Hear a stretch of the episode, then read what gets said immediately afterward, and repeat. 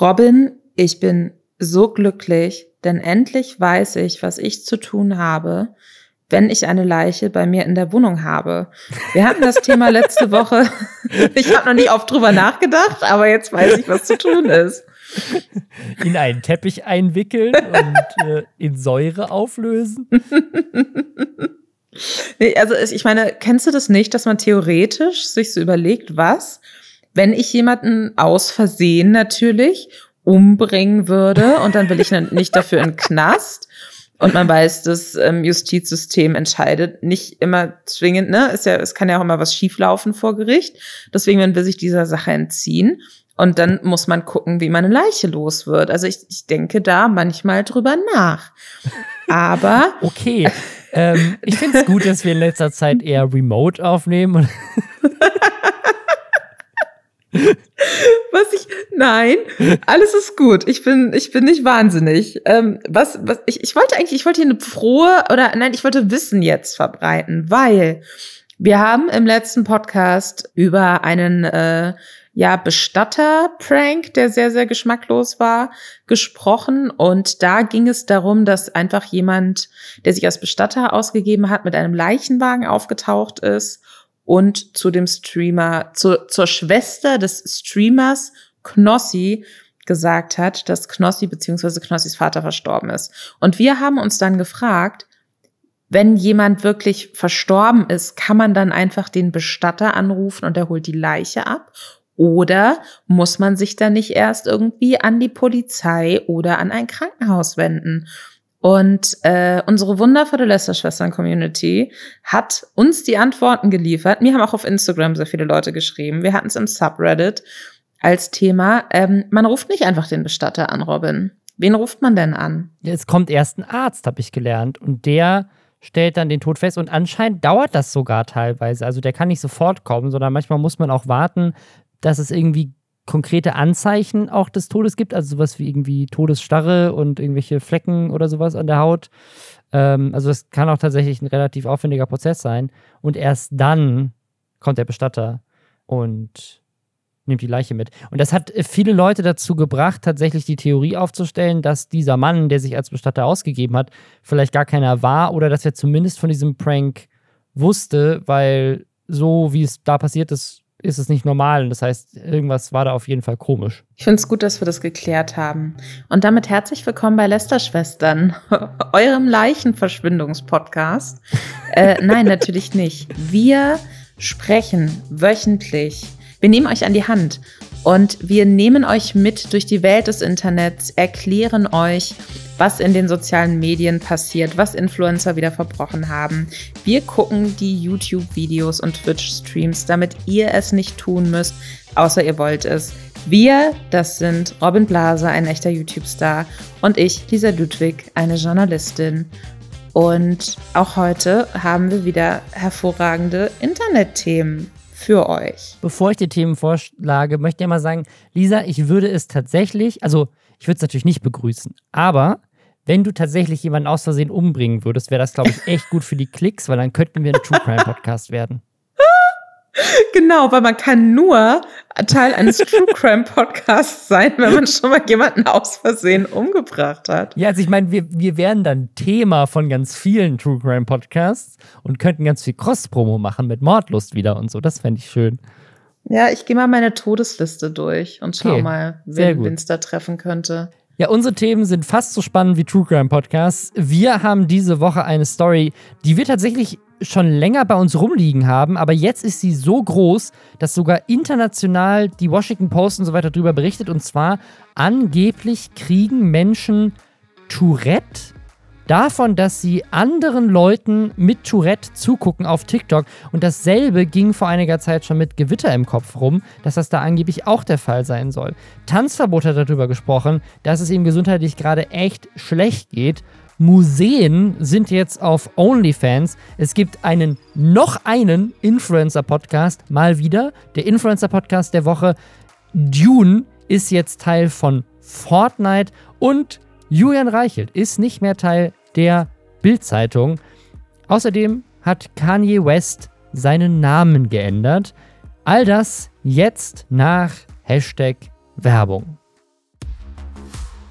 Und zwar für LinkedIn, die aktuell eine ziemlich spannende Frage stellen, nämlich, wenn du eine Sache in der Arbeitswelt ändern könntest, was wäre das? Ich bin auch sehr auf eure Antworten gespannt. Schreibt mir die gerne mal auf LinkedIn. Und wenn ihr mich da noch nicht geedit habt, dann macht das bitte. Ich freue mich immer sehr, wenn ihr mir helft, Deutschlands größter LinkedIn-Influencer zu werden. äh, ich habe mir diese Frage natürlich auch gestellt und mir ist dabei aufgefallen, ich habe ja darauf tatsächlich ein bisschen mehr Einfluss als viele andere Menschen, weil ich tatsächlich Mitarbeitende habe. Und wir hatten jetzt zum Beispiel den Fall, dass eine Mitarbeiterin von uns, die hat gerade eine Workation gemacht. Die war einen Monat lang in Portugal und hat von da aus gearbeitet, halt vom Strand quasi, weil sie ja eh in Deutschland im Homeoffice sonst gesessen hätte. Warum in regnerischen Berlin sitzen, wenn du es auch in Portugal machen kannst? Und ich weiß, dass ich an dieser Stelle oder wir auch einfach als Firma da sehr privilegiert sind, weil wir halt Jobs machen, wo das möglich ist. Aber, das finde ich so spannend, das war ja theoretisch immer schon möglich in diesen digitalen Berufen, aber man hat es halt nie gemacht. Und da hat tatsächlich Corona so ein bisschen das Bewusstsein geschärft, so hey, es geht doch, man kann auch arbeiten, anders denken. Und deswegen finde ich so wichtig, dass LinkedIn diese Kampagne macht. Die haben nämlich sieben Changemaker, Leute, die Dinge verändern wollen, denen ihr auch auf LinkedIn folgen könnt. Da gibt es auch sogar Videos zu. Link dazu ist in den Show Notes. Und die wollen wirklich was ändern. Und da geht es jetzt nicht nur um eine Vacation, sondern es geht um wirklich wichtige Dinge, wo Veränderungen auch echt notwendig ist. Zum Beispiel Chancengerechtigkeit und das Empowerment der LGBTIQ-Plus-Community oder Diversity oder das Bewusstsein für psychische Gesundheit im Unternehmenskontext oder um ökologische und auch ökonomische Nachhaltigkeit, sowohl im beruflichen als auch im privaten Umfeld oder Inklusion oder wie man Kind oder Kinder und Karriere noch besser miteinander vereinen kann. Alles extrem wichtige Themen Guckt euch diese Changemaker an, guckt euch an, was die machen, super inspirierend. Und unter dem Hashtag Conversations for Change könnt ihr auf LinkedIn auch mitdiskutieren. Wenn ihr eh auf LinkedIn seid, denkt dran, mich zu adden und schreibt mir mal, wenn ihr eine Sache in der Arbeitswelt ändern könntet, was wäre das? Schreibt mir das gerne auf LinkedIn.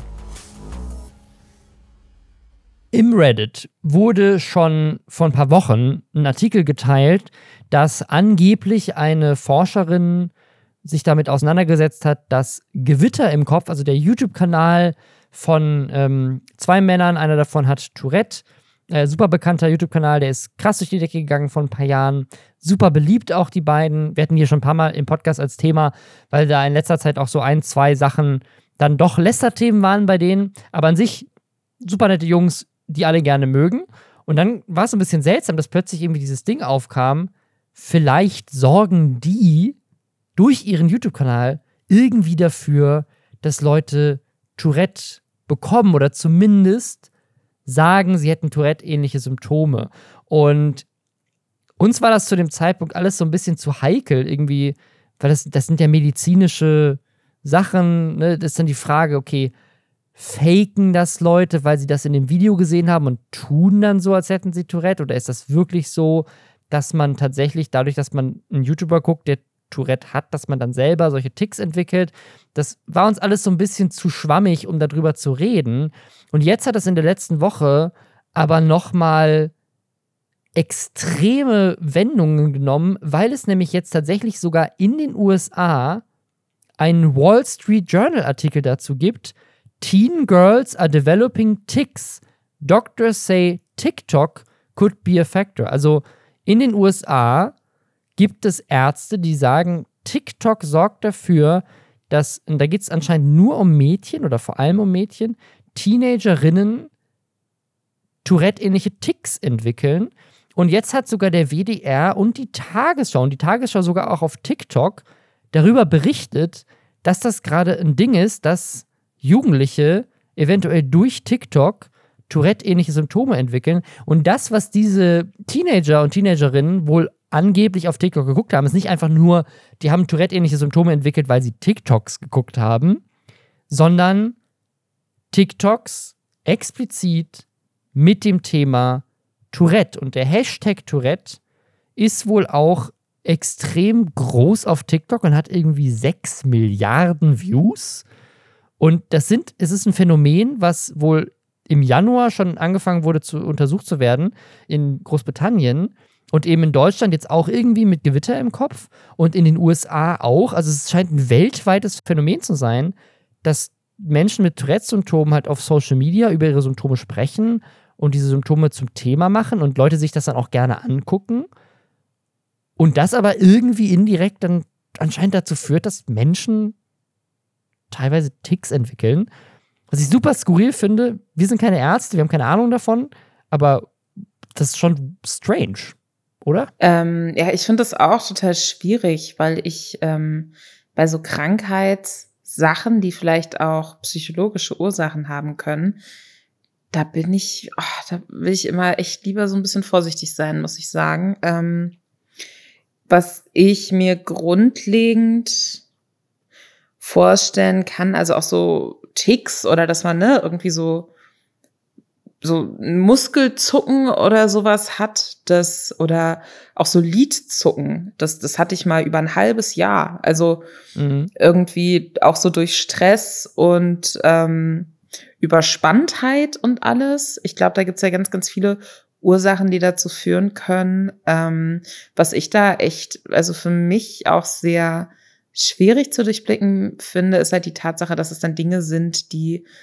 sich offensichtlich abgeguckt werden. Also nicht mhm. abgeguckt im Sinne von, ich mache das jetzt nach, sondern man verinnerlicht sich das und vielleicht irgendeine Art von Störung, die man hat, bricht sich eben dann durch diese verinnerlichten Ticks, die man woanders ja. schon gesehen hat, Bahn. So könnte ich mir das jetzt irgendwie erklären. Ähm, beim WDR gibt es einen Artikel auch dazu, da hat eine Fachärztin für Psychiatrie und Neurologie ähm, gesagt, so es war von Anfang an klar, dass es kein Tourette ist, sagt sich. Es würde sich aber um so eine funktionelle Störung handeln. Und das ähm, so beschreibt der WDR das, sind ähm, eben körperliche Beschwerden, deren Ursache auch nach intensiver medizinischer Diagnostik nicht zu ermitteln ist. Also, und da weiß ich eben nicht, wie das bei Tourette ist, ob das auch unter eine funktionelle Störung fällt oder ob das ganz klar eine Krankheit ist, wo man weiß, das kommt daher und so und so kann man das zumindest ein bisschen behandeln oder unter Kontrolle kriegen. Ja, finde ich, also finde ich sehr spannend. Finde ich aber auch irgendwie, weiß ich nicht, finde es auch komisch, darüber so zu sprechen. Ja.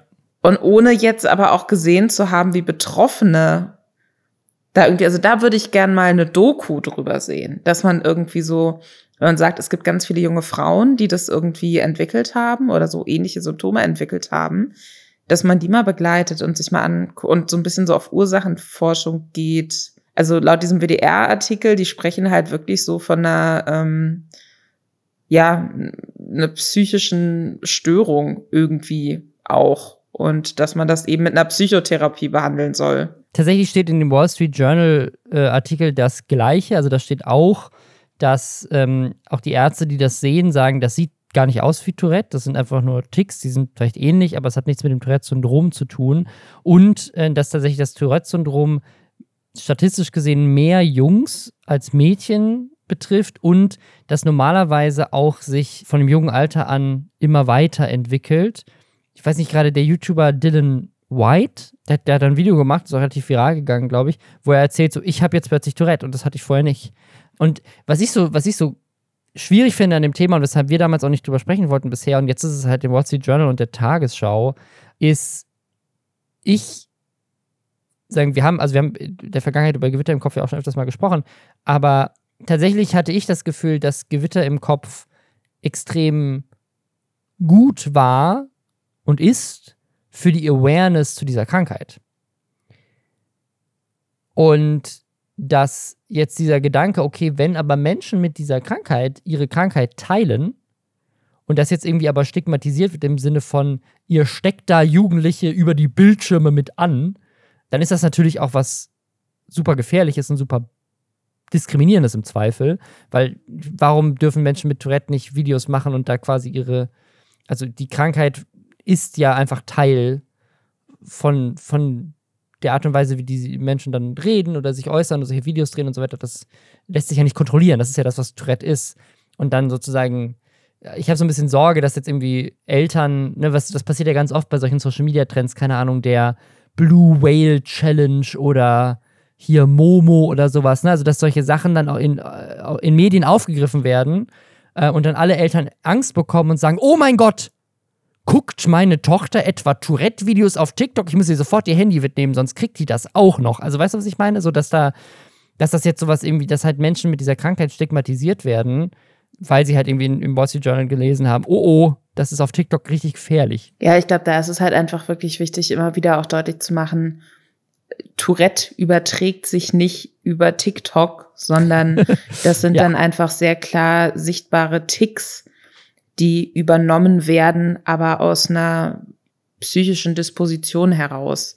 Und das ist dann natürlich was, wo man sich fragen muss, vielleicht ist das einfach klarer erkenntlich oder nachvollziehbar, wenn jemand eine bestimmte Art von Tick übernimmt als wenn jemand plötzlich irgendwelche Scheiß-Pranks macht, weißt du? Weil das dann die Art und mhm. Weise ist, wie da eine Übertragung stattfindet, ist jetzt ein blödes Beispiel, ne? Aber also ich, ich glaube, wenn die Menschen, die quasi diese funktionelle Störung entwickeln, die hätten die wahrscheinlich auch ohne Tourette-Videos entwickelt nur eben anders und vielleicht nicht so eindeutig feststellbar. Also was, was in dem Wall Street Journal Artikel drin steht, ist, dass die meisten, die damit diagnostiziert wurden, die meisten Teenager, die hatten vorher schon eine Diagnose für Anxiety oder Depressionen. Und dass es halt oft einfach äh, physikalische Symptome von psychologischem Stress sein sollen, sagt hier ein Arzt in dem Artikel. Das ist eine gute Überleitung zu unserem nächsten Thema. und zwar hat Tanzverbot mal wieder über seine, seinen Gesundheitszustand gesprochen. Da gab es neulich schon mal ein Video zu. Und er sagt, er hat irgendwie alle drei bis vier Monate so eine Seitenstrang-Agina. Er hat ja neulich schon mal so ein Video gemacht, wo er darüber gesprochen hatte, dass er eigentlich nicht mehr schreien darf. Was, äh, da hatten wir so ein bisschen drüber gesprochen, weil das ist ja sein Job so ein bisschen. Also das ist ja seine Persona, auch emotionaler zu sein und irgendwie in, in Streams oder auch in YouTube-Videos eben ähm, ja, viel zu reden. Und das äh, hat ihn auch so ein bisschen fertig gemacht, dass er diese Diagnose irgendwie bekommen hatte, dass irgendwas mit seinen Stimmbändern nicht richtig wäre. Und jetzt meinte er aber, seitdem war er irgendwie bei drei unterschiedlichen Arztpraxen. Und die eine meinte halt, das sind die Stimmbänder, der andere meinte aber wohl, da ist nichts. Und der dritte hat äh, wohl auch jetzt gesagt, da ist nichts. Irgendwie wurde ihm wohl auch angeblich von einem Arzt vorgeworfen, er würde lügen. Also irgendwie habe ich nicht so ganz verstanden, dass er, äh, ob, ob sie das wirklich gesagt haben oder ob sie, also ich denke mal nicht, dass sie ihm explizit vorgeworfen haben, er würde lügen, aber wahrscheinlich haben sie eher so gesagt, so hey, wir glauben dir nicht. Also ich weiß nicht, sagen Ärzte sowas? Ich, vielleicht, haben sie, vielleicht hat er das eher so wahrgenommen, weil sie halt gesagt haben, hey, da ist nichts. Und dann hat er gedacht, so hey, warte, sagt mir etwa, ich lüge, ich habe hab doch die Schmerzen. Ähm, und da hat irgendwie, ja, Herr Anwalt hatte zum Beispiel drunter kommentiert, dass er glaubt, das könnte psychosomatisch sein. Keine Ahnung, warum Herr Anwalt da äh, Ferndiagnosen machen kann, aber er meint, er hat tatsächlich sowas ähnliches, ähm, dass er echte Symptome hat, aber die Ursache eben eine psychische ist und nicht eine bakterielle oder ein Virus. Was ich halt sehr interessant finde an dem Video, wo er davon erzählt, ist, dass er sagt, wenn er halt rausgeht, fängt es direkt wieder an und er kriegt da irgendwie so einen Druck auch seitlich am Hals. Mhm. Und das könnte halt tatsächlich, also irgendwie psychisch auch. Ich glaube, es wird oft unterschätzt, was für einen großen äh, Einfluss die Psyche tatsächlich auch aufs Körperliche hat. Ich hatte zum Klar. Beispiel auch so mal was, da glaube ich im Nachhinein auch, dass das was Psychosomatisches gewesen sein muss. Ich hatte mal bestimmt für ein halbes, dreiviertel Jahr so einen ganz trockenen Husten. Und ähm, der ist immer mal schlimmer geworden, dann wieder besser. Meistens hat es angefangen, wenn ich irgendwie in Situationen war, wo ich mir dachte, jetzt dürfte ich auf gar keinen Fall husten, weil jetzt ist es unangenehm, weißt du, so in einer vollen U-Bahn oder da war ich damals in einem Praktikum, äh, musste viel telefonieren. Und ich habe da echt auch mehrere Leute meine Lunge durchchecken lassen. Die waren alle, die Lunge ist frei, da ist nichts. Und ähm, irgendwann hat es dann von selbst aufgehört auch. Und das ging aber auch echt lange. Und das, ähm, gut, hat natürlich dann auch irgendwann wehgetan, wenn man die ganze Zeit so sehr trocken und intensiv hustet. Aber wenn, also er erzählt jetzt halt auch, Tanzverbot erzählt, dass er zum Teil auch irgendwie so, dass da Eiter mit aus dem Hals kommt und so. Und dass er wohl Leute auch schon angehaucht hat und das würde dann auch nach Eiter riechen. Ja, aber das müssten doch Ärzte dann sofort sehen. Das ja, das ist irgendwie, also ich bin mir nicht so ganz, es, es, ich, ich finde, es ist auch, er hat aber eh so eine Art, finde ich, nicht so ganz transparent zu erzählen. Ich bin mir dann oft nicht mhm. ganz sicher, was seine persönliche, was sein persönlicher Eindruck ist. Und was jetzt wirklich, wie du eben schon meintest, ob die mir jetzt wirklich gesagt haben, so er lügt oder ob das eher so, dass er dachte so, hey, ich lüge doch nicht, ich ja, ja. hab Schmerzen, bitte helft mir. Ja, also ihm wurde wohl von den Ärzten gesagt, dass da eine Rötung irgendwie im Hals ist, aber jetzt halt auch nichts so dramatisches. Anscheinend äh, hat er aber trotzdem dann immer wieder so Antibiotika verschrieben bekommen. Was ich komisch finde, wenn die jetzt wirklich gesagt hätten, da ist nichts, dann kann ich mir nicht vorstellen, dass sie einfach Antibiotika verschreiben, um ehrlich zu sein, weil das ja, die darf man ja auch gar nicht über einen längeren Zeitraum nehmen und das wird ja eigentlich nicht so leichtfertig verschrieben. Weiß ich nicht, vielleicht haben die auch irgendwas Kleineres gesehen und das deckt sich dann einfach nicht mit den Symptomen, die er schildert. Und das ist dann so dieses, Weißt du, dieses Gefälle zwischen ich empfinde das und die sagen, ja, so schlimm ist es nicht. Und dann halt, die sagen, es ist nichts, aber ich habe das Gefühl, ich bin in permanenten Schmerzen. Was, was jetzt halt irgendwie, und das schließt dann auch wieder den Kreis zu den Sachen, über die wir hier normalerweise lästern. Also für ihn ist es halt auch krass, ähm, weil er sagt, auch durch die Schmerzen und dass er ständig schlapp und müde ist und nicht mehr richtig schlafen kann und so dass er halt auch tagelang nicht mehr streamt. Das ist dann natürlich auch irgendwie was, was, ne, ist ja seine einzige Einnahmequelle, oder? Macht er was anderes so wirklich außer Twitch und Twitch-Videos dann auf YouTube nochmal auskoppeln? Nee, oder? Der hat doch keine großen Markendeals ansonsten. Also in letzter Zeit nicht. Also ich habe das Gefühl, dass alles Sachen, die er hochlädt, sind eigentlich Livestream-Caps, oder? Also ja, also ich, ich, ich, tatsächlich, das ist so ein bisschen wie der, wie der Hörsturz von Rezo neulich, ne? Also, wenn das wirklich psychosomatisch ist, ob das dann mit seiner Influencer-Karriere zu tun hat oder mit seinem Leben generell oder hat er da hat er einfach zu viel Pressure und zu viel Stress und macht sich zu viel Gedanken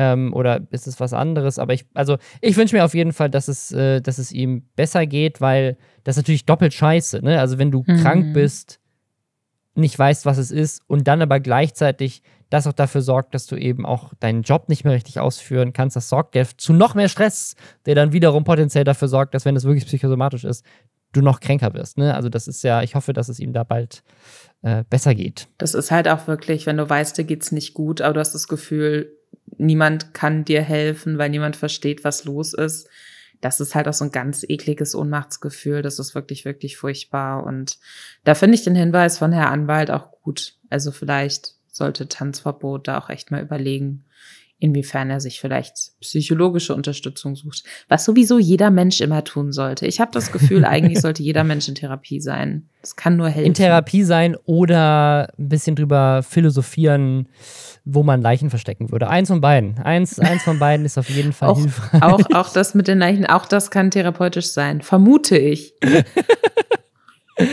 okay. Weißt du, was auch therapeutisch sein kann? Was denn? Pornografie? Weiß ich nicht. Habe ich mir gerade so als Überleitung überlagt, aber jetzt, wo ich es ausspreche, weiß ich nicht, ob das stimmt. ich habe das Gefühl, du hast gerade deine Truth ausgesprochen, Robin. Und das äh, beglückwünsche ich. Ich klatsche kurz für dich und das, deine Das war Truth. für mich jetzt therapeutisch, endlich meine, meine Pornosucht äh, in die Welt hinaus posaunen zu können. Ähm, nein, aber weißt du, wer jetzt auch auf OnlyFans ist? Es ist schwierig, weil wir sprechen ja vorher die Themen durch und diese, diese Fragen. Ich bin mir immer nicht sicher, soll ich jetzt Frage. so eine Lüge? Ja, ich aber soll gehofft, ich jetzt dass so du jetzt irgendwie, weißt du, vielleicht die, äh, überlegst, wer könnte denn jetzt sonst noch auf OnlyFans sein, aber damit es ein bisschen spannender ist, weißt du? Meine Mutter. Nein. Aber Kulturangebote, unter anderem ein Museum aus Wien, ist jetzt auf OnlyFans. Und da könnte man sich jetzt denken, okay, sind das die Mitarbeitenden, die damit Geld sammeln, indem sie sich in leeren Museumshallen nackt ausziehen oder so? Nein, es ist die Kunst. weil die Kunst nackte Haut zeigt. Also es gibt ja oft Gemälde, auf denen nackte Menschen zu sehen sind. Skulpturen, selbst irgendwie aus dem alten Griechenland, haben oft große Penisse von irgendwelchen. So gibt ja diese nackten Männer in Marmor geschlagen. Das ist nicht richtig. Die Penisse sind äh, tatsächlich sehr, sehr klein auf diesen ähm, okay, antiken sie haben Statuen. kleine Penisse. Und, aber auch das ist nicht okay für Social Media. Das darfst du auch nicht posten. Auch kleine Penisse sind nicht okay auf Facebook. Und weil du diese Kunst nicht posten kannst, du kannst keine Bilder davon auf so sozialen Medien posten, weil sonst Instagram oder Facebook und so weiter dich halt autoblocken, haben die halt die Lösung gemacht. Sie posten jetzt diese nackten Bilder halt dann auf OnlyFans und dann kann man das natürlich abonnieren. Ne? Ich glaube, es kostet drei Euro. Und dafür kriegst du dann, sozusagen unterstützt du ja auch irgendwie das Museum und kannst dir dann die Bilder angucken. Was irgendwie eine richtig, richtig kreative Art und Weise ist, finde ich, OnlyFans zu nutzen. Also auch dieses Abo-Feature zu nutzen. Kultur zu unterstützen und gleichzeitig damit halt so Probleme zu umgehen, die du halt hast, weil du, weil die anderen Plattformen das alle verbannen. Finde ich lustig. Also die Sache ist, sie kriegen tatsächlich dann auch eine Eintrittskarte zu den ähm, Museen. Also die, die unterstützen nicht einfach nur ein Museum, sondern die zahlen diese drei Euro und kriegen dann, keine Ahnung, wahrscheinlich über einen QR-Code oder so ähm, ein Ticket und können sich das in echt auch im Museum angucken. Und das finde ich Das auch. funktioniert auch nur bei Museen. Stell dir mal vor, andere OnlyFans-Künstler würden sagen, du kriegst für dein Abo auch die Möglichkeit, das in echt anzugucken.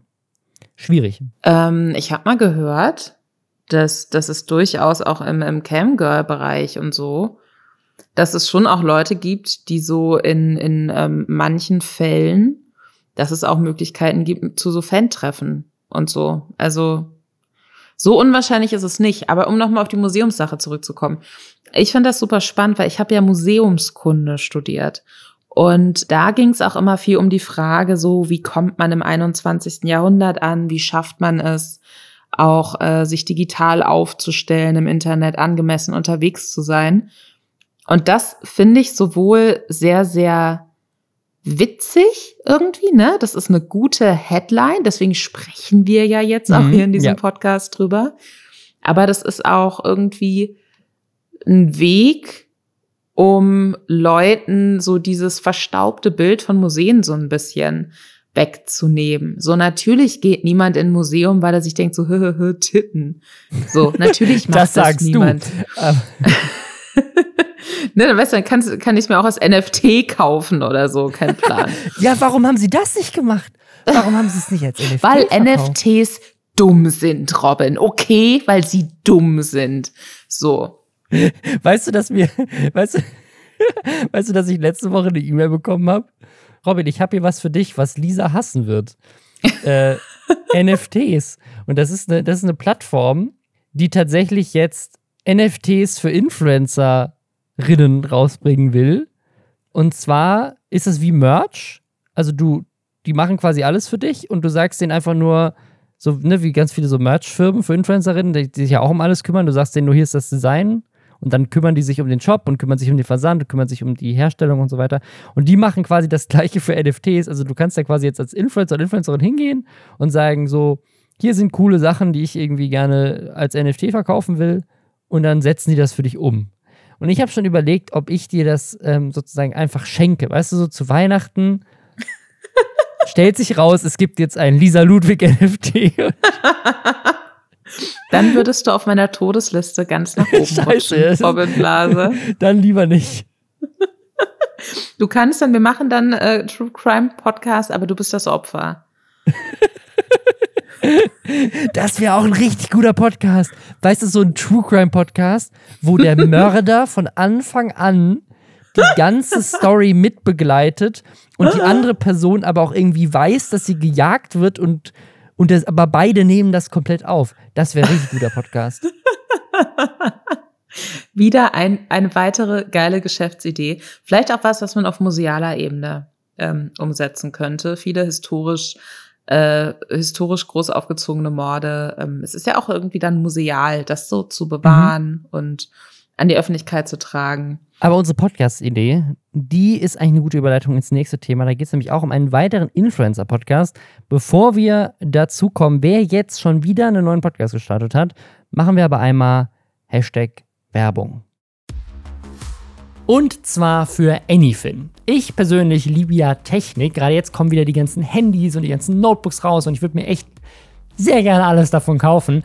Und es wird ja immer damit geworben, dass man das ja auch in Raten zahlen kann. Und ich finde das auch super verlockend. Aber leider tappen immer noch viele Menschen in diese Falle. In diese Falle von Verbraucherkrediten, sei es jetzt mit Kreditkarte oder eben diesen Ratenzahlungen. Oft hat man da nämlich zu hohe Zinsen und Gebühren, die man erst später bemerkt. Und bei diesem Problem will Anyfin helfen. Faire Zinssätze für bestehende Kredite. Anyfin bietet nämlich keine neuen Schulden an, sondern ist nur für Menschen, die schon Schulden haben und die die Zinsen senken wollen. Dafür ladet ihr bei Anyfin einfach eure letzte Ratenabrechnung oder Kreditabrechnung hoch und Anyfin prüft dann in kurzer Zeit, ob sie die Zinssätze senken können. Dann kriegt man ein Angebot oder auch wirklich nur dann, wenn man mit Anyfin Geld sparen würde. Und dann kann man entscheiden, ob man das mit wenigen Klicks in der App direkt annehmen möchte oder halt nicht. Die Anfrage ist dabei kostenlos und unverbindlich und wenn ihr das annehmt, dann begleicht Anyfin den alten Kredit und ihr könnt euch in der App einen Zahlungsplan einrichten und bei Bedarf sogar eine Ratenpause einlegen. Und mit dem Code Lästerschwestern 2110 mit Ä, äh, sehr komplexer Code dieses Mal. Oder ihr geht einfach auf anyfin.info slash Lästerschwestern mit Ä. Dann kriegt ihr 20 Euro extra Gutschrift. Alles, auch dieser Code, ist natürlich nochmal in den Show Notes.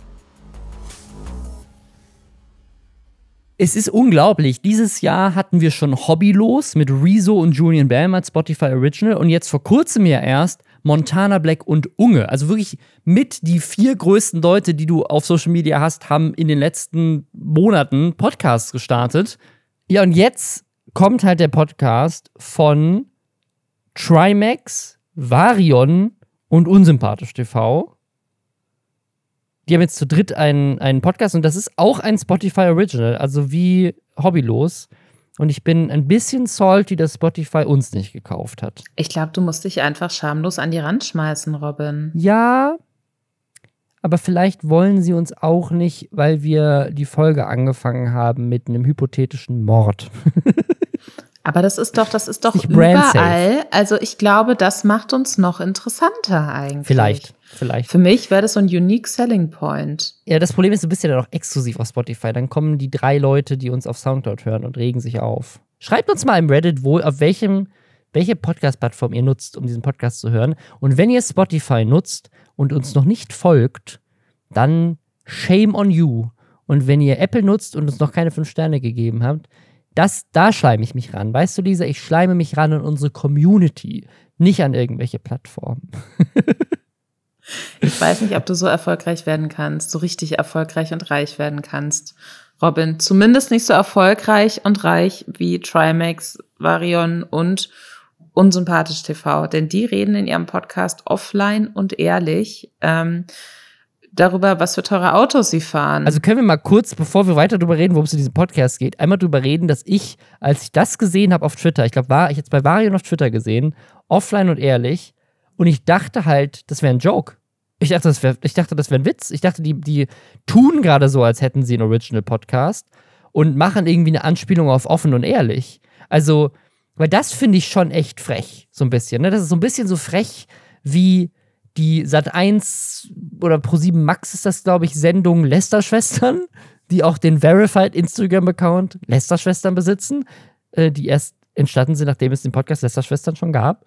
Ähm, Finde ich genauso frech, einen Podcast als Influencer zu starten, der genauso heißt wie ein YouTube-Kanal, der irgendwie, wie viele Abos hat offen und ehrlich? 400.000 oder so?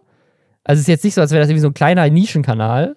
Ja, also de, die Ähnlichkeit ist mir natürlich auch aufgefallen, aber sie heißen ja jetzt nicht komplett gleich. Also der Podcast heißt Offline plus ehrlich, offline und ehrlich. Und der YouTube-Kanal heißt offen unehrlich. Was, ne, was ja dieses Wortspiel ist, ja, von wegen ja. unehrlich.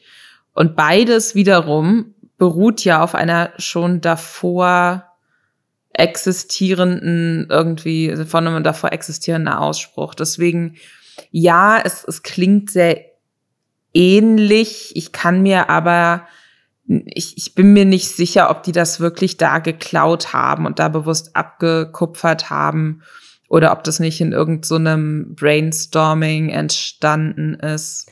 Ich, also ich glaube auch nicht, dass sie das absichtlich gemacht haben, weil sie, weil sie den Namen offen unehrlich geil fanden. Ich glaube, dass aber, also wenn ich, keine Ahnung, wenn ich einen neuen Kanalnamen mir ausdenke, das haben wir in der Vergangenheit schon öfters mal gemacht, auch bei uns in der Firma und so weiter, immer mal wieder neue YouTube-Kanäle und so weiter starten, dann brainstormen wir natürlich solche Namen, aber das allererste, was wir machen, wenn wir einen Namen haben, der uns gefällt, ist, den einmal zu googeln und zu gucken, was kommt da. Und wenn irgendwas kommt, was auch einfach nur ansatzweise ähnlich ist, dann ist das meistens schon ein Ausschusskriterium, weil du kriegst dann, ne, also im Zweifel auch Probleme mit SEO, du kriegst Probleme, weil Leute das verwechseln, du wirst nicht so leicht gefunden, du hast vielleicht Probleme, weil es die Domain nicht mehr gibt und so weiter. Also du wirst doch, wenn du so ein, also das ist ja auch ein Spotify Original, wird das Spotify irgendwann mal gegoogelt haben, so, hey, gibt es irgendwas Vergleichbares? Und dann gesagt haben, hups, hier gibt es einen Influencer. Ich meine, es, es ist ja auch nicht so, als wäre das irgendwie, keine Ahnung, es gibt eine Kleidungsmarke, die heißt Apple und es gibt einen Handyhersteller, der heißt Apple. Weißt du, was ich meine? das ist jetzt so, das, sind jetzt nicht, das ist, das eine sind drei Influencer und das andere ist ein YouTube-Kanal über Influencer. Also es ist jetzt auch, weißt du, es ist thematisch so nah. Ähm, wenn jetzt irgendwie, keine Ahnung, Joko und Klaas einen Podcast gestartet, gestartet hätten, der offen und ehrlich heißt, hätte ich gedacht, ja, okay, aber es sind halt drei YouTuber. Ich, ich sehe das jetzt nicht so eng, aber ich denke mir halt auch immer, es, es gibt halt auch so viele Formate und so viele Sachen und jeder hat alles schon mal vor einem gedacht, ähm, dass es ein Wunder ist, dass es überhaupt noch keine Ahnung, Eigennamen gibt, stimmt, die ja. man sich noch so sichern kann. Ich glaube, das ist auch eine interessante Frage eigentlich für die Zukunft. Wenn in 20 Jahren jede einzelne Person auf der Erde einen Podcast hat, werden das dann irgendwann nur noch so wild aneinandergereihte Worte sein, so, so wie der Name von dem Kind von Elon Musk und Grimes? damit man sich noch abhebt, damit man sich noch irgendwas namensmäßig sichern kann, weil alles andere schon gemacht ist. Alle schlechten Wortwitze sind schon durch. Das ist tatsächlich so ein, so ein Startup-Ding auch. Das gibt ja immer wieder so Trends. Also, ähm, ich glaube, so ein Trend so vor ein paar Jahren war immer dieses .io. Also, dass du sozusagen mhm. so in deinen Namen so ein .io reinnimmst, damit du sozusagen in der Lage bist, es immer noch richtig schützen zu lassen, weil du sagst, ja, unser Name ist ja nicht Eigenname, sondern es ist Eigenname IO. Oder irgendwie dieses Dot, dass man irgendwie auf LI endet. Ne? Das ist immer LY. So, keine ja. Ahnung.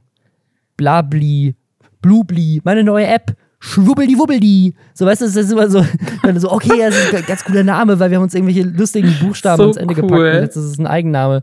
Ähm, ich glaube, so funktioniert, so, fun so funktionieren Startup-Namen Brainstorms einfach ganz viele Ys ans Ende dranhängen und so. Dann funktioniert es schon. Dann kriegst du auch, kriegst auch die Domain gesichert. Ja, also ich, in, wenn, weiß ich nicht, Trimax, Varion, Unsympathisch TV, wenn ihr uns mitteilen wollt, wie ihr auf den Namen gekommen seid, dann äh, slidet uns doch mal in die DMs, wie wir jungen Kids im Internet sagen. Das Ding ist, ich habe hab überhaupt kein Real Estate. Ich finde, die Leute von offen und unehrlich sollten sich bei uns melden und dann sagen, wie sie dazu stehen. Ist das für sie ein Trademark Infringement? Ähm, oder nicht, haben sie damit kein Problem. Ähm, weil, weil, das Ding ist, mich, mich wurmt tatsächlich dieses Lester-Schwestern-Ding, weil die halt den Verified Instagram-Kanal haben. Das, das nervt mich. Aber die heißen ja wirklich identisch, muss man dazu sagen. Ich wetze schon meine Messer, Robin. Ja. Das ist, okay, ist das, das, ist, das dürfen wir nicht sagen. Das ist, glaube ich, dann äh, okay. Um Lauch zu schneiden. Das, das, ist, das ist dann schon, das ist dann, okay. Ich sage so, Lisa, du kannst ja keine Morddrohungen ist es, äh, Nee, du hast es jetzt zu einer Morddrohung gemacht. Ich habe einfach nur gesagt, ich wetze meine Messer. Ich besitze nämlich zum ersten Mal auch so einen Messerschleifstab. Total erwachsen und cool. ich ähm, das immer war einfach weniger eine Lust, dass wir uns physisch treffen. Too du late. das auch so rein, so am Anfang so, hey, hast du nicht schon immer mal drüber nachgedacht, so, was passiert, wenn du aus Versehen jemanden umbringst? Hey, ich habe übrigens eine neue Möglichkeit, meine Messer zu schärfen. Ja, man muss so eine Aura der Angst um sich herum aufbauen. Das finde ich wichtig. Ja. Äh, aber zurück zu deren, zu dem Podcast, weil ich habe da auch, äh, ich habe da reingehört. Das ist jetzt irgendwie so, ich, ich verbringe gefühlt 50 Prozent meiner Freizeit damit, in neue Influencer-Podcasts reinzuhören. Äh, und wir hatten ja kürzlich über den Montana Black äh, Unge Podcast gesprochen, den wir beide sehr langweilig fanden. Mhm. Und ich muss sagen, offline und ehrlich finde ich jetzt so von der Dynamik her, die die haben, angenehmer. Also man merkt schon, dass die auch ab und an halt abhängen und irgendwie sich mögen und befreundet sind und dann halt auch so ihre Insider-Jokes haben. So, es ist jetzt nicht so, es ist jetzt nicht so pseudomäßig, wir haben uns dieses Format ausgedacht, dass zwei sehr große, sehr unterschiedliche Streamer sich gegenüber sitzen und dann jeweils für irgendetwas argumentieren, was in dem Unge und Montana Black Podcast ja auch nicht wirklich mhm. so richtig passiert, zumindest nicht in der ersten Folge. Aber das ist jetzt tatsächlich einfach so ein Podcast, ähm, der irgendwie nichts will, habe ich das Gefühl. Da sitzen halt einfach so drei Dudes, die im Internet famous sind und die erzählen halt irgendwas. Und das holt, also das, das, ne, da bin ich offensichtlich nicht die Zielgruppe für, aber so von der Dynamik her fand ich es jetzt so ganz angenehm eigentlich. Ja, also ich, ihr könnt ja mal sagen, ob ihr es äh, ob ihr's gehört habt oder nicht, ob ihr es spannend findet im Reddit. Ich habe ja eine große Frage, Lisa. Und das ist, wer hat jetzt noch keinen Podcast? Also gibt es noch große YouTuber und YouTuberinnen oder auch Streamer und Streamerinnen, die noch keinen Podcast haben? Weil Montana Black und Unge haben jetzt einen, Bibi hat einen, Trimax, Vario und Unsympathisch TV haben einen, Luca hat einen, so Rezo und Julian Bam haben einen, ich habe einen, du hast einen, damit sozusagen sind ja eigentlich alle richtig berühmten Menschen auf der Welt abgedeckt. Cold Mirror hat, glaube ich, mehrere. Gronk hat, glaube ich, einen.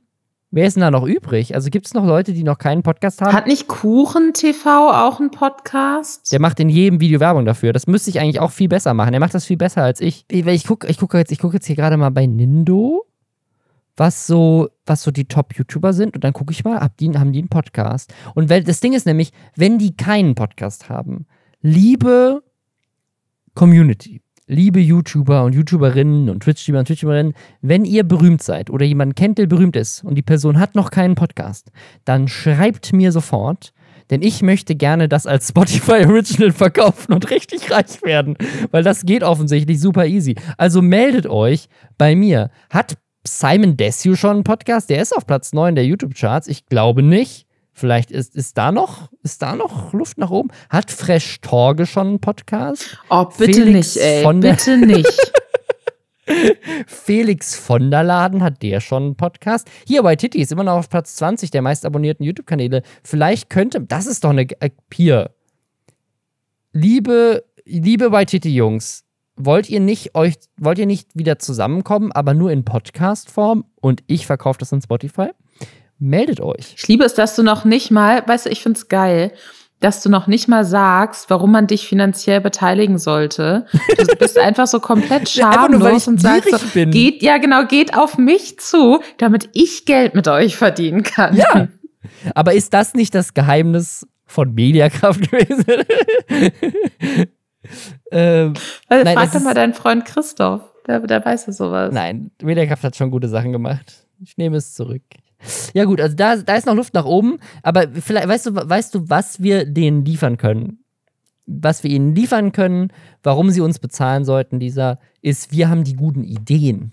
Ja, das stimmt. Wir haben die Ideen von Podcasts, wo Mörder Opfer im Podcast suchen. Das sind gute Podcast-Ideen. Und die sind Geld wert und dafür gibt uns Spotify Geld und deswegen sollten die zu uns kommen. Ja, das ist eine gute Idee. Also was ich auf jeden Fall so ein bisschen sehe, ist auch schon so ein äh, Dagi-Mutti-Podcast.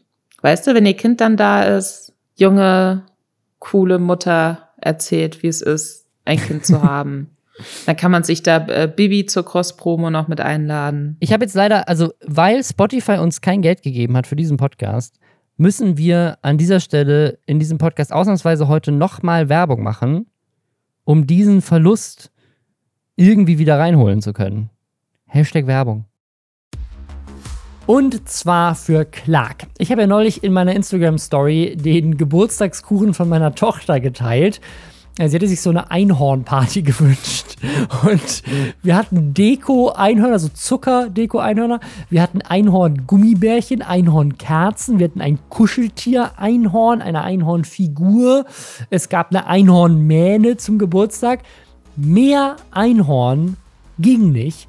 Und das ist auch das Motto von Clark. Also jetzt nicht mehr Einhorn, obwohl das, das wäre ehrlich gesagt auch ziemlich cool, sondern einfach mehr von dem, was uns glücklich macht. Vor allem eben mehr Durchblick und mehr Sorglosigkeit, weil ich genau weiß, dass ich alles unter Kontrolle habe und ja, sicher bin, wenn es mal drauf ankommt, denn Clark hilft dir dabei, all deine Versicherungen in der Clark-App kostenlos und ohne Papierkram zu speichern, damit man den Durchblick hat. Und ich weiß, das war jetzt eine wilde Transition von Einhörnern zu Versicherungen, aber es ist wirklich eine coole App, äh, denn wenn man will, dann vergleicht Clark auch Angebote von 160 Versicherern und ermittelt mit dem Bedarfscheck deinen individuellen Bedarf. Und natürlich kann man auch persönlich mit einem der über 100 Versicherungsexperten und Expertinnen sprechen. Und wenn ihr mehr shoppen wollt, ob jetzt mehr Einhörner oder was anderes, dann kriegt ihr mit dem Code Schwestern bis zu 30 Euro in Form von einem Amazon-Gutschein. Dafür müsst ihr nur zwei bestehende Versicherungen hochladen. Pro Versicherung gibt es dann 15 Euro. Die Teilnahmebedingungen und alle Infos dazu, die findet ihr natürlich in den Show Notes. Weißt du, wer auch so dringend Geld braucht wie ich? Wer denn, Robin? Also eigentlich nicht. Eigentlich brauchen die das nicht. Eigentlich sind die richtig reich. Ich weiß gar nicht, warum machen die das? Dune und Fortnite. Das sind doch, also Dune ist doch, läuft doch gut, oder? Im Kino? Haben die das nötig? Also die Sache ist, das ist gerade auch so ein bisschen ein schwieriger Punkt, ne? Weil Dune läuft ja in Deutschland und Frankreich unter anderem schon ein bisschen länger im Kino. Ich habe ihn schon im Kino gesehen und es ist ein richtig guter Film. Ja, ich habe den, ich habe den zweimal schon im Kino gesehen. Der ist wirklich, ist extrem gut. Ähm, und aber halt auch extrem teuer gewesen. Ja. So, ja. das heißt, wenn man, wenn die Leute, die diesen Film gemacht haben, wenn sich das für die lohnen soll, dann müssen da den sehr, sehr viele Leute im Kino gucken. Und das Problem ist so ein bisschen, dass während die eine Hälfte der Welt diesen Film schon im Kino gesehen hat, äh, kann die andere Hälfte der Welt ihn jetzt seit dieser Woche erst im Kino sehen, namentlich unter anderem die Vereinigten Staaten und England, so was was richtig crazy ist. Ich habe einen Kinofilm gesehen in Deutschland, bevor er in den USA überhaupt im Kino war. Das ist ja richtig crazy. Das ist noch nie vorgekommen. Und die Sache ist, dass äh, Dune ja eigentlich Dune Part One heißt und auch offensichtlich ähm, nur ein Teil, also das ist so ein bisschen, es wird ja auch so wie das neue Herr der Ringe so gesehen, große Fantasy-Trilogie, bla bla bla. Und die Sache ist aber, dass äh, Dune sich auch sehr offen und sehr wenig auserzählt anfühlt, was bewusst so ist, weil die die Welt erstmal etablieren wollen. Das heißt aber auch, es muss zumindest unbedingt einen zweiten Teil geben. Ja. ja. Und der hat aber immer noch kein Go bekommen, weil die halt immer noch erstmal abwarten, wie viel der jetzt eigentlich einspielt. Ja, und das ist so, also es muss passieren. Deswegen, wenn ihr Dune noch nicht gesehen habt und ihr mögt Science-Fiction-Filme oder auch generell einfach gute Filme oder ihr mögt alles, was Dennis Villeneuve bisher gemacht hat, ähm, Arrival zum Beispiel oder der, das Blade Runner Remake oder Prisoners, alles sehr, sehr gute Filme. Deswegen guckt euch Dune an, weil ich möchte den zweiten Film sehen und ich, das, also eigentlich bin ich derjenige hier wieder, der das Geld braucht. Eigentlich braucht Dune das Geld. Aber ich brauche, dass Dune das Geld braucht, damit ich den zweiten Teil sehen kann, weil der muss unbedingt gemacht werden. Das ist einfach, ich möchte wissen, wie es weitergeht. Das ist ein geiler Film. Und die Sache ist aber, während wir darauf warten, dass der zweite Teil endlich äh, ja, gegreenlightet äh, wird, äh, können wir Fortnite spielen. Denn, haha, äh, es gibt jetzt Dune-Skins für Fortnite. Für ähm, die älteren Menschen unter uns, wie mich zum Beispiel. äh, Fortnite ist ein Online-Battle Royale, ja, mit äh, Bauelementen der, den man online für Umme Ich finde es gut, dass du es jetzt wirklich erklärst, so das ja, natürlich. kulturelle Phänomen ja. seit Minecraft. ja, Entschuldigung. Ich, ich nehme hier Leute mit auch. Ich nehme Leute an die Hand, Robin. Okay, jetzt möchte ich aber, wir, haben, wir hatten gerade schon so einen Aufruf, aber wenn ihr bisher Fortnite nicht kanntet und diese Erklärung von Lisa euch jetzt geholfen hat, Dann schreib mir Du bitte. hast mich Ich ja auch unterbrochen. Du hast mich unterbrochen in meiner Erklärung. Sie war noch gar nicht vorbei.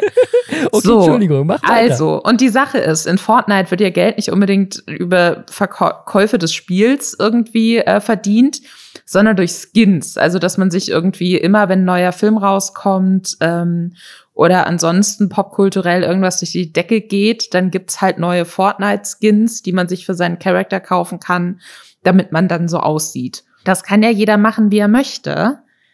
Aber als ich gesehen habe, dass es jetzt einfach so die Hauptcharaktere von Dune als Fortnite-Skin gibt und eine komplett alberne Scheißversion von diesen ikonischen Sandwürmern mit dummem Gesichtsausdruck jetzt auch durch Fortnite kriecht, bin ich ein bisschen sauer geworden. Und es ist wirklich, also ich fühle mich unfassbar, das ist mein Boomer-Moment jetzt. Das ist mein Boomer-Moment, nachdem du im letzten Podcast die Polizei gerufen hast. Ähm, Dieser Wurm sieht einfach so geil scheiße aus. Ich vorhin gar nicht gesehen mit diesem Glubschauk an der Seite. Ich, ich schwöre, es macht mich, es macht mich so wütend. Und ähm, am Montag, glaube ich, war halt die London-Premiere von Dune. Und dann gab's auch noch so einen schönen Twitch-Livestream von äh, den äh, Face-Clan E-Sport-Dudes, Mongral und Nate Hill, die dann da mit den Leuten abgehangen haben und mit denen dann noch mal so kurz über ihre hässlichen Fortnite-Skins gesprochen haben.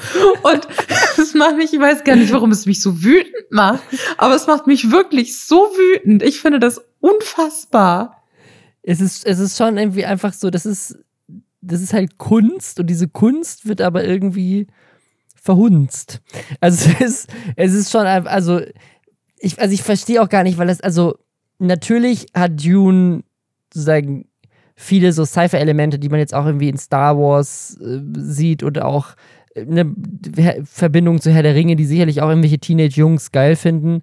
Aber ich, also ich konnte Dune auch einfach als Cinema cinematisches Meisterwerk schätzen. Und ich habe das Gefühl, das ist jetzt halt nicht wie Transformers oder so, so klassische Sachen, die ich jetzt in Fortnite erwarten würde, weil es irgendwie halt 13-jährige Jungs anspricht.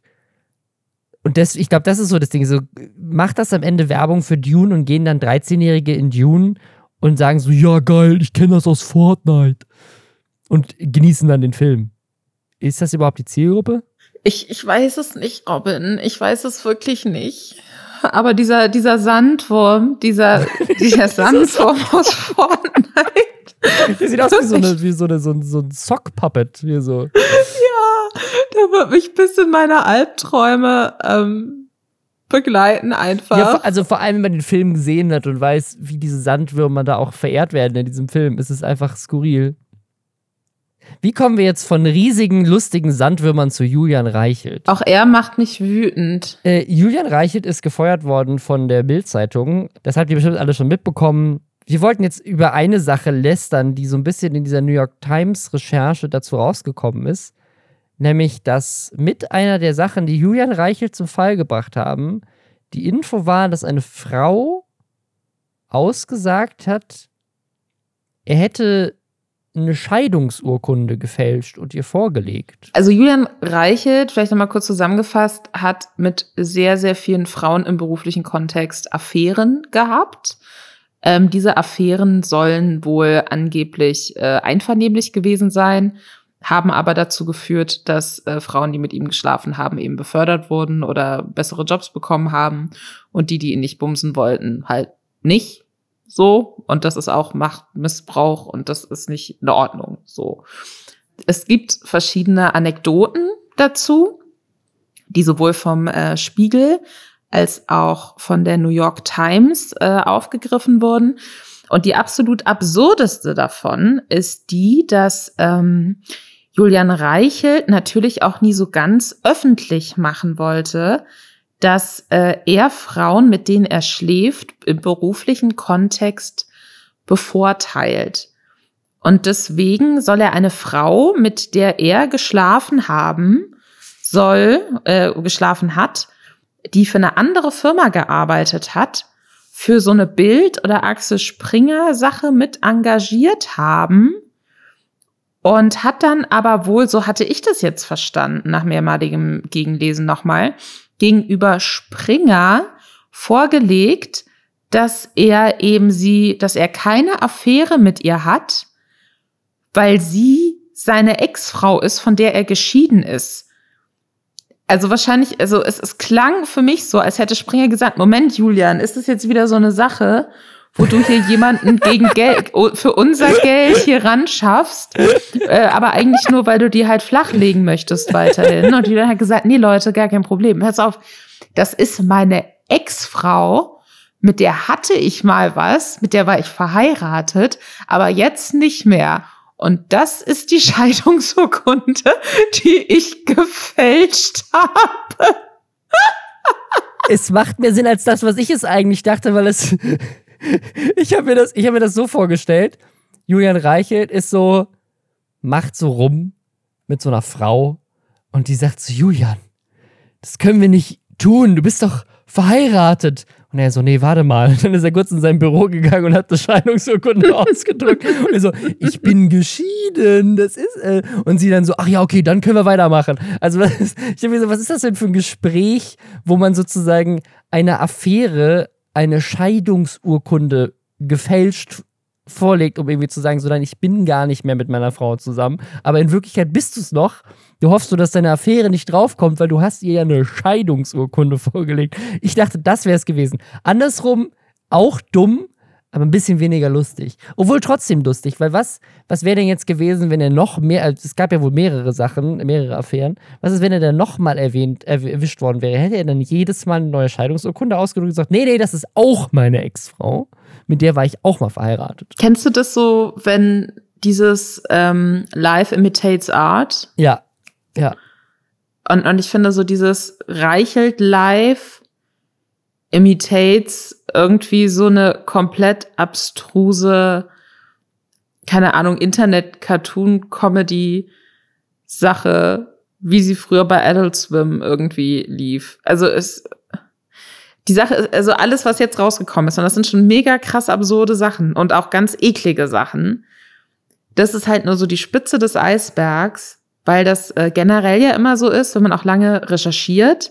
Du sammelst extrem viel Information und du veröffentlichst nicht alles, sondern du pickst dir das raus, was stellvertretend für bestimmte Dinge steht, um, ne, um eine Geschichte erzählen zu können. Und ähm, das Team das äh, diese Sachen recherchiert hat von Ippen Investigativ. Ähm, das, die haben früher, die, früher hieß es BuzzFeed äh, News Deutschland. Äh, die haben auch selbst schon gesagt, sie haben da mit so vielen Leuten gesprochen und sie haben da so viel auch an Infos. Da müssen sie jetzt mal gucken, inwiefern das jetzt in der Zukunft noch weiter veröffentlicht werden kann. Mhm. Und äh, ich kann mir vorstellen, das war jetzt echt auch das, was beim Spiegel dann jetzt online gegangen ist. Das ist noch nicht das letzte gewesen, was dazu kommt. Was ich jetzt interessant finde, ist, wo Julian Reichelt als nächstes unterkommt. Also ich, ich kann mir vorstellen, irgendwo nehmen sie den mit, mit Kusshand. Ja, ja. Der hat ja auch ganz weird irgendwie noch so zum Teil von anderen Leuten von Axel Springer auf Twitter so, äh, gefühlt tränenreich verabschiedet, als mhm. wäre er so jemand, der so total unfair zu Fall gebracht wurde, obwohl der halt einfach über Jahre hinweg seine Macht ausgenutzt hat. Jeder in, zumindest bei Bild, scheint das gewusst zu haben, klang auf jeden Fall immer so durch. Da, da gab es ja dann auch schon mal so eine Anhörung, ähm, nachdem der Spiegel da zum ersten Mal Anfang des Jahres, glaube ich, was zu veröffentlicht hatte. Und dann hat er noch eine zweite Chance bekommen.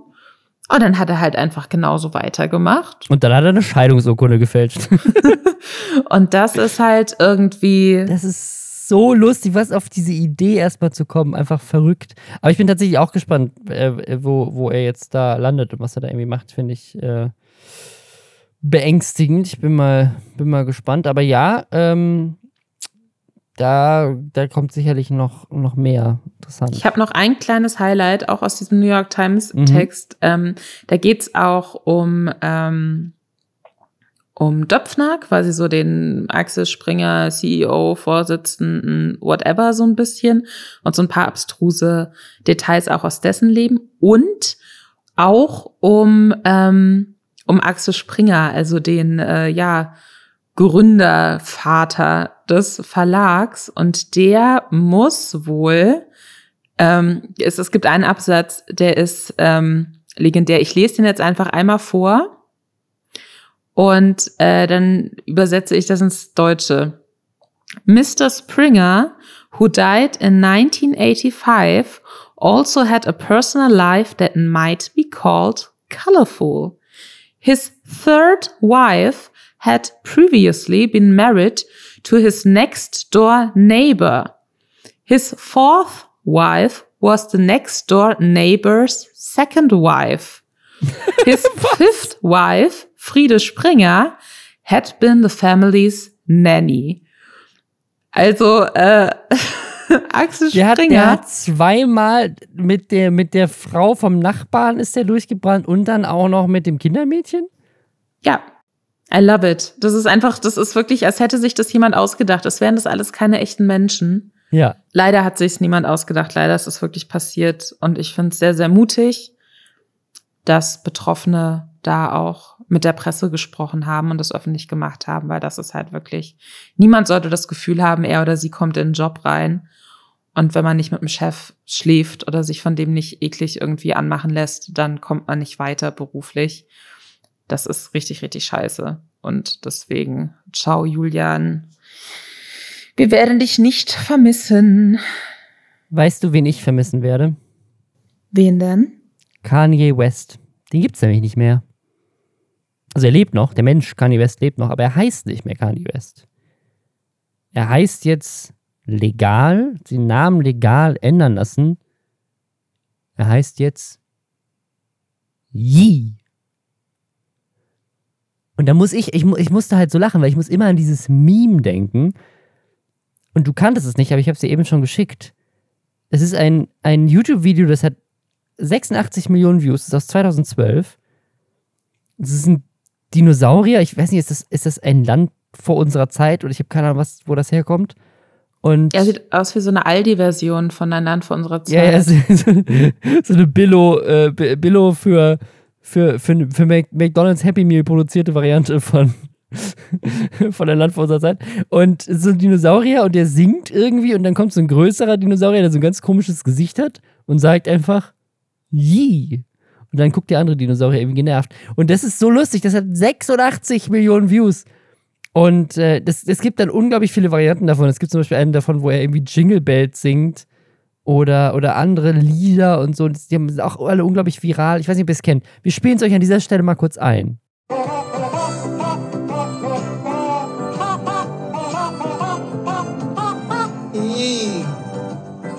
Ich habe ja irgendwie, ich, ich hätte jetzt, hätte jetzt gedacht, das heißt Yay. Weißt du, so im Sinne von wie bei Kanye. Ach so, Kanye. nee, ach, das ist, das ist okay, weil du dachtest, das sind einfach die letzten zwei Buchstaben von Kanye. Ja. Nee, ich glaube tatsächlich, weil es ist, also an, es kommt ja wohl angeblich aus der Bibel, weil es das am meisten in der Bibel verwendete Wort ist. Und, und ich glaube, das ist ja dann, das ist wirklich je, weil es ist so die, das, das, ähm, ist das nicht so eine alt, alt englische Variante von eher? Ja. Aber also, äh, ich meine, hat das irgendjemand verifiziert, dass das wirklich das am meisten in der Bibel verwendete Wort ist? Weil ich könnte mir auch vorstellen, dass es einfach sowas wie the, the ist oder and oder then. also ich, ich lese hier jetzt gerade Wikipedia zu, äh, zu Altenglisch und die Lautschrift sagt Yi. J-I. Yi. Okay, aber also meine Frage wäre eher, ist das wirklich das am meisten vorkommende Wort in der englischen Version der Bibel oder ist es nicht wahrscheinlicher? Ja, das Ding ist, es ist halt, es ist halt ein Pronomen. Das ist so ein bisschen so, als würdest du sagen, das meist vorkommende Wort in der deutschen Bibel ist und.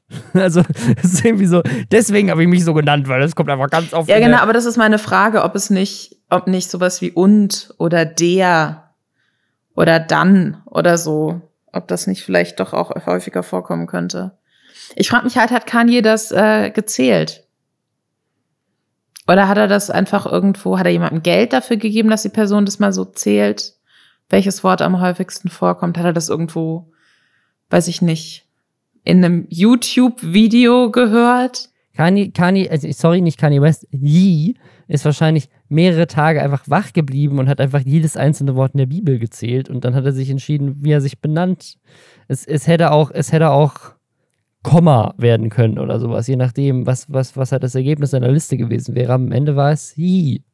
Ich, warum, warum haben, also ich meine, der hat ja auch sein, sein Kind heißt ja auch Northwest, hatten wir neulich schon mal. Was ein Meganame ist. Das ist ein Meganame. Es tut mir leid, aber das habe ich schon. Ich bleibe bei dieser Meinung, es ist ein Meganame. Es, es hat, hat ein bisschen was von dem Kind von Elon Musk, so ein bisschen. Also, was ist es mit Celebrities und weirden Namen? Also, ich meine, es gibt ja auch echt coole Celebrities, die weirde Namen haben. Ich denke das immer über, über Zendaya, wenn wir gerade schon über June gesprochen haben. Oder auch jetzt zuletzt Shang-Chi geguckt.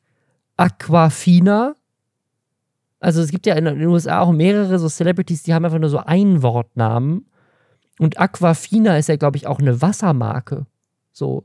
Das ist so ein bisschen, als würdest du Gerolsteiner einfach als Namen haben. Und aber auch keinen Vornamen oder Nachnamen. Dein Name ist einfach Gerolsteiner. Ist das nur in den USA möglich? Einfach so? Oder was? Den Namen zu ändern? Kann man das in Deutschland theoretisch auch? Also ich meine, wenn man irgendwie einen ähm, Personalausweis beantragt oder neu beantragt, dann kannst du einen Künstlernamen auch eintragen lassen. Ja, aber ja. so, dass es wirklich dein rechtlich bindender Name ist, weiß ich gar nicht, ob das einfach so geht.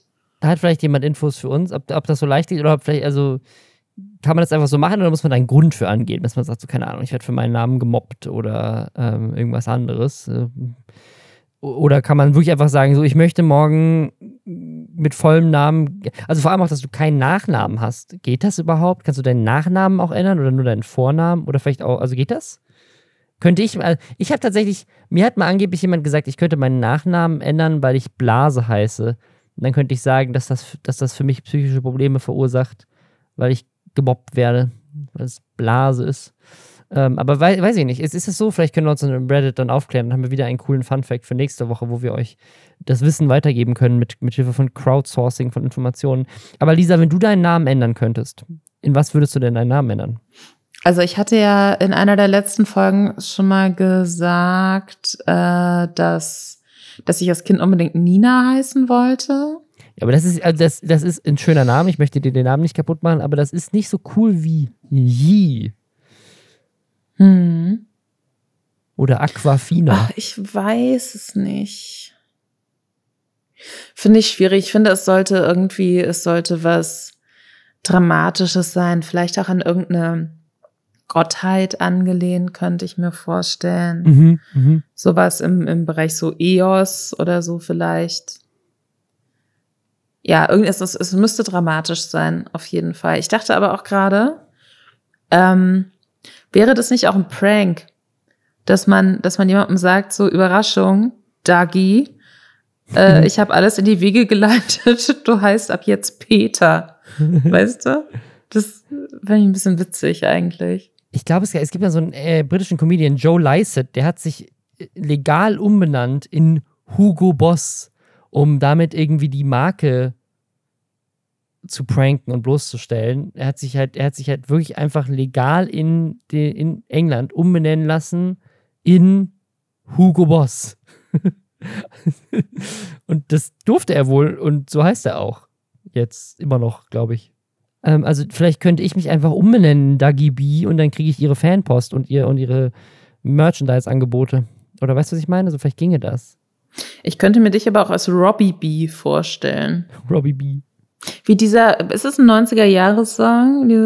Johnny B. Da, da, da, da, da, da. Und jetzt stell dir das mal vor mit Robbie B. Mhm. Weißt du, welchen Song ich meine? Oder Robbie starrst B. du jetzt einfach nee, so verloren? Ich, ich starr gerade so ein bisschen verloren durch den Raum. ja, egal. Jetzt habe ich einen Ohrwurm auf jeden Fall. Schön. okay, dann entlassen wir euch hoffentlich mit diesem Ohrwurm oder mit dem Ohrwurm von Yi.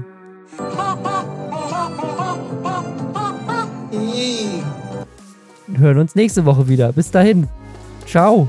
Ciao.